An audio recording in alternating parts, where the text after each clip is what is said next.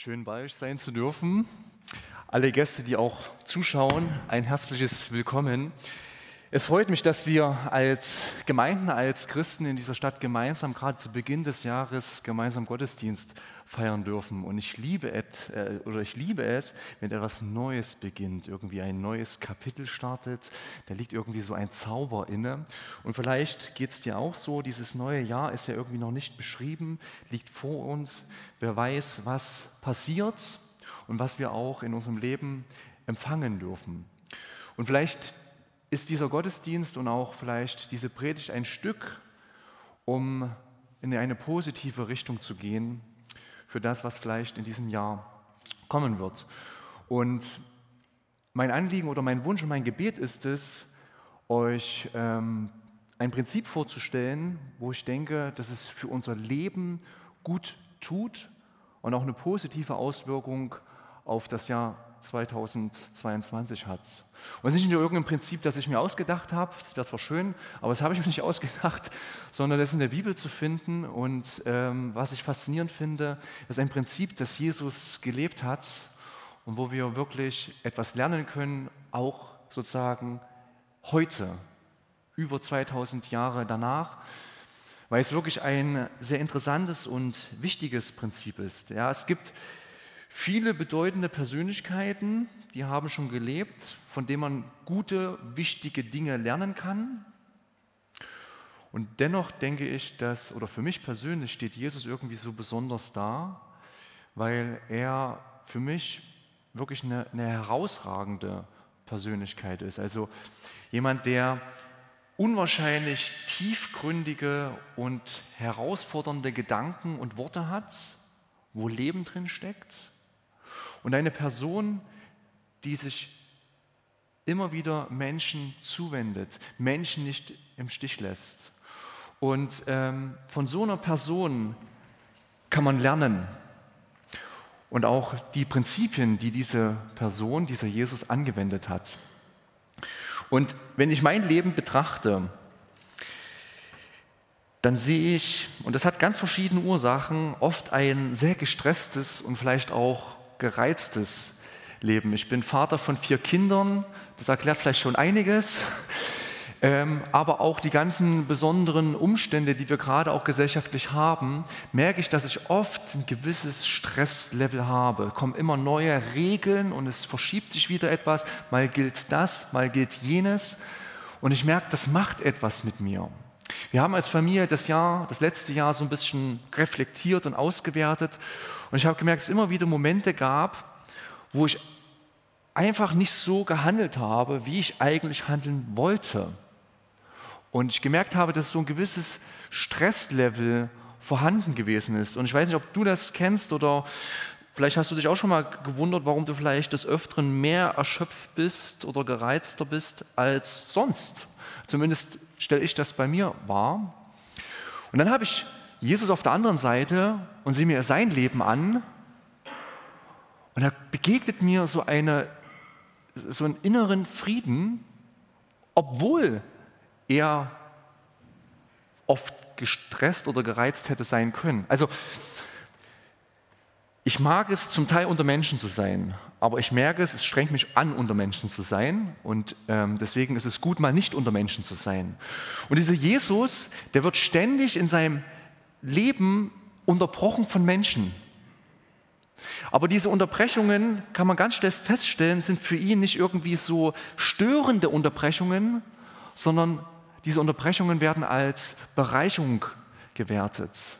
Und da zeigt sich so, eine, so einen inneren Frieden, die dieser Jesus ausstrahlt. Und er sagt auch an einer Stelle, kommt her zu mir, die ihr mühselig und beladen seid.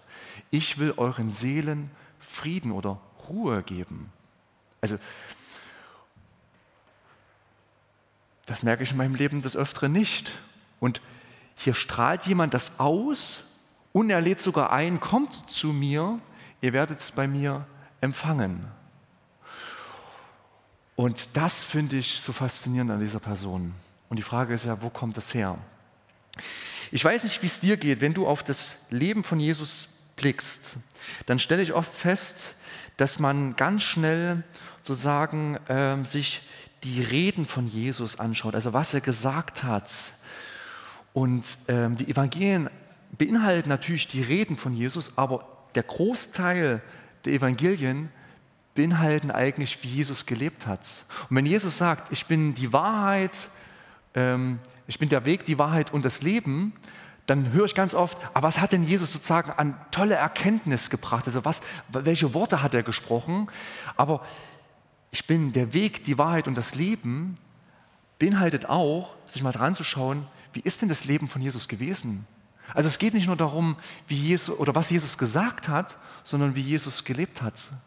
Und dann können wir eine Sache feststellen, wo ich denke, die auch dazu führt, dass wir bei ihm eben so eine Ausstrahlung, so eine positive Ausstrahlung finden, ist, der hat in seiner jüdischen Kultur diesen Sabbat eingehalten.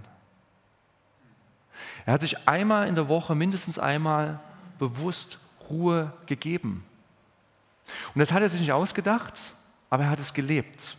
Und wenn ich meine, mein Leben sehe, kann ich, kann es ganz schnell die, ist ganz schnell die Gefahr drin, dass man viel macht, weil man eben auch schaffen kann, aber wenig zur Ruhe kommt. Aber Jesus hat sich an einem Prinzip gehalten, was wir eigentlich in den ersten Seiten der Bibel finden, ne? als Gott nämlich uns oder dieses, dieses, diese Welt ins Sein ruft, ins Dasein ruft, erschafft, gehört es sozusagen zur Schöpfung dazu, zu ruhen. Schöpfung sieben Tage und der siebte Tag gehört dazu. Das heißt, die Ruhe ist im Schöpfen oder im Erschaffen mit drin. Ja? Wir können das lesen im zweiten Kapitel, im ersten Buch Mose. Ich lese nur mal diesen Abschnitt vor. Am siebten Tag hatte Gott sein ganzes Werk vollendet und ruhte von all seiner Arbeit. Gott segnete diesen Tag und machte ihn zu etwas Besonderem. Luther übersetzt, er, machte ihn, er heiligte ihn, denn an diesem Tag ruhte Gott, nachdem er sein Schöpfungswerk vollendet hatte. Also nochmal, der Sabbat ist durch, durch die Schöpfung gegeben. Er ist, also, oder wir sind im Endeffekt auch so angelegt, weil wir Geschöpfe sind, dass in uns etwas ist, was zur Ruhe kommen soll. Ja, wenn wir denken, wir hätten genügend Energie und Kraft, dann verstoßen wir nicht nur in, äh, gegen ein Gebot, ähm, weil wir irgendwie nicht zur Ruhe kommen, sondern wir verstoßen eigentlich gegen uns selbst. Hier ist etwas in uns drin, was zur Ruhe kommen möchte. Das hat der Schöpfer in uns angelegt, weil die Ruhe in der Schöpfung schon selbst drin ist. Und interessant ist, er heiligte einen Tag. Wir denken oft, ja, es gibt heilige Orte. Tempel, Klöster, Dom, wo man hingehen kann, ein heiliger Ort, wo man zur Ruhe kommen kann. In den ersten Seiten der Bibel wird hier gesagt, dass Gott nicht einen festen Ort heiligt, sondern eine Zeit. Gott ist in dieser Zeit. Er sagt, mir ist diese Zeit so wichtig. Mir ist die Zeit, zur Ruhe zu kommen, wichtig und ich werde in dieser Zeit mit dabei sein. Spannend ist ja, warum ruhte Gott? War Gott erschöpft? Wir, können, wir erkennen solche Erschöpfungszustände. Mein Gottesbild geht eher davon aus, dass Gott eher nicht erschöpft gewesen ist und trotzdem nimmt sich ja Gott Zeit zum Ruhen. Und wenn man die Verse vorher liest, wird klar, warum, oder wird es vielleicht deutlicher, warum er das macht. Er schaut sich nämlich das an, was er getan hat. Ruhen ist nicht nur auf der Couch abzuhängen, sondern auch zu sehen, was getan worden ist. Ich habe das gesagt, ich habe mit meiner Familie sozusagen das Jahr, ähm, Jahresrückblick gemacht und ich war schockiert, wie sich so ein, so ein großes Rauschen eingestellt hat. Was war denn noch mal im Januar? Was war denn noch mal im Februar? Weil man sich eben ganz wenig Zeit genommen hat, um zurückzublicken. Der Sabbat ist viel mehr als nur Ausruhen, sondern ein Innehalten, ein Rückbesinnen und ein Genießen. Wir dürfen das, was wir haben und auch das, was wir geleistet haben, genießen. Wir dürfen uns ausruhen, uns zurückschauen. Heute würde man das vielleicht Achtsamkeit nennen, aber es ist schon in den ersten Zeiten der Bibel, ist es schon drin, was heute neu aufgegriffen wird. Wir finden das schon. Bewusst unser Leben wahrzunehmen, bewusst zur Ruhe zu kommen. Und später, ein paar Bücher später, wird das nochmal für die Israeliten konkretisiert, warum dieser Sabbat. Und dann wird gesagt für sie, denkt daran, ich habe euch aus Ägypten herausgeführt. Also hier wird den, also im fünften Buch Mose steht das, wird den Israeliten gesagt, wenn ihr den Sabbat haltet, dann sollt ihr darüber nachdenken, was ich für euch getan habe. Das heißt, wenn wir zur Ruhe kommen, dürfen wir genießen, wir dürfen nichts machen müssen, wie es gesagt worden ist, mit Augenzwinkern, aber wir dürfen Gott loben. Wir dürfen uns rückbesinnen, wer wir sind als Geschöpfe und wer uns in seiner Hand hat. Und das darf uns Ruhe und Frieden geben. Das darf uns, kann uns innerlich zur Ruhe führen. Jetzt sind das alles tolle Prinzipien, die vielleicht ihr schon mal gehört habt. Oft ist es so, mir hilft ein Bild, um es zu verdeutlichen. Und wenn, ich, wenn ihr nach Hause geht, denkt ihr, ja, der hat irgendwas mit einer Axt gemacht. Und vielleicht hilft euch dann mit Hilfe des Bildes darüber nachzudenken, worum es nochmal ging. Ja? Wir sind angelegt es sieht sehr martialisch aus. Ich hoffe, die Bilder werden im richtigen Kontext dann abgebildet. ähm, wir dürfen arbeiten. Arbeit darf uns Sinn geben, darf sinnstiftend sein. Ja? Und ich weiß nicht, ob du es liebst, Holz zu hacken. Ähm, manche Persönlichkeiten, und ich gehöre wahrscheinlich dazu, mag das. Auf der Bühne mache ich das eher selten. Ich mache das eher dann zu Hause in Ruhe. Dann ist es nicht so schlimm, wenn ich da ähm, das nicht so gut hinbekomme, habe ja Zeit und ähm, stehe nicht vor Publikum. Aber im Endeffekt ist es so, wir dürfen, wir sind geschaffen als Geschöpfe und dürfen die Talente, die wir haben, einsetzen. Und wir dürfen sozusagen arbeiten, wir dürfen tätig sein und dürfen Holz hacken. Ich muss sagen, so, wir haben es vorher geprobt und da habe ich ordentlich reingehackt und der ging nicht durch. Ich hätte jetzt gar nicht gerechnet, dass er beim ersten Mal durchgeht. Ähm, jetzt stellt euch vor, ihr macht das stündlich, einen ganzen Tag, wöchentlich. Was wird passieren? Bei den meisten von uns, eigentlich bei allen, wir werden irgendwann erschöpft werden. Und was wird es mit dieser tollen Axt machen? Sie wird irgendwann, das Werkzeug wird stumpf werden. Wenn ich nicht mir Ruhe gebe, wird dieses Holzhacken keinen Spaß mehr machen. Wenn ich der Axt keine Ruhe gebe und wenn ich sie nicht ab und zu sozusagen wieder in Ordnung bringe, schleife, dann wird es sehr anstrengend, mit dieser Axt sozusagen Holz zu spalten.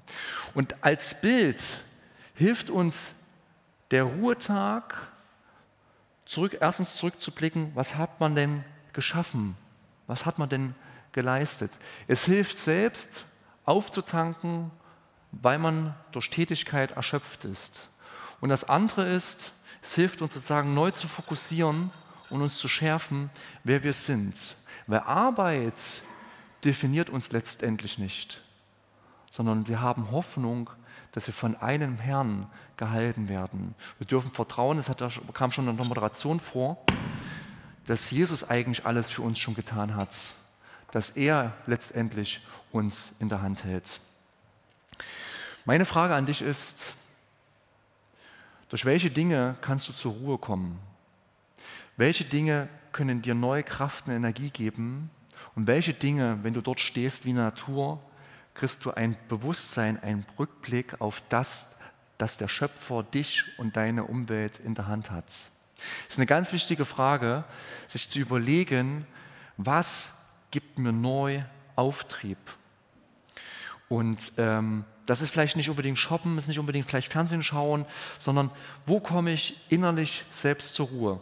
Und interessant ist, da ist jeder Mensch unterschiedlich. Vielleicht noch ein Beispiel, ich habe leider nicht so viel Zeit äh, bekommen. Ähm, Gartenarbeit. Ich hasse Gartenarbeit.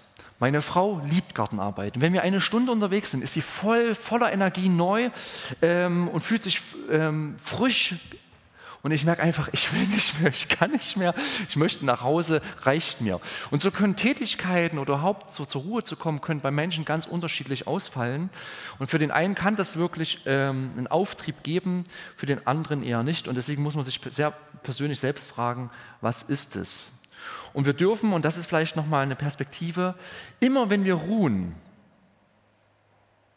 in einer Woche, haben wir einen Vorgeschmack auf die kommende Wirklichkeit, weil wir nicht arbeiten müssen.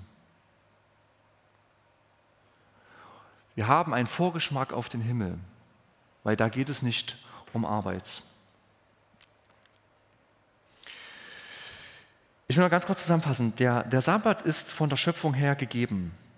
Das können wir bei Jesus sehen, der diesen Sabbat einhält. Und wir können bei Jesus vielmehr auch nicht nur sehen, was er gesagt hat, sondern wie er gelebt hat. Der Sabbat ist eine heilige Zeit, wo Gott mit dabei ist. Der Sabbat ist viel mehr als Ausruhen, sondern es ist ein Staunen und Genießen. Es ist ein Innehalten und auch Gott Danke zu sagen. Und der Sabbat hilft uns zu fokussieren. Und dieses Jahr liegt vor dir und du kannst dich entscheiden, ob du weitermachst, ohne dir selbst Ruhe zu geben, oder dass du dir immer wieder Ruhemomente nimmst, um dich zu schärfen, um dich abzustumpfen, um dich zu fokussieren und Gott zu loben. Amen.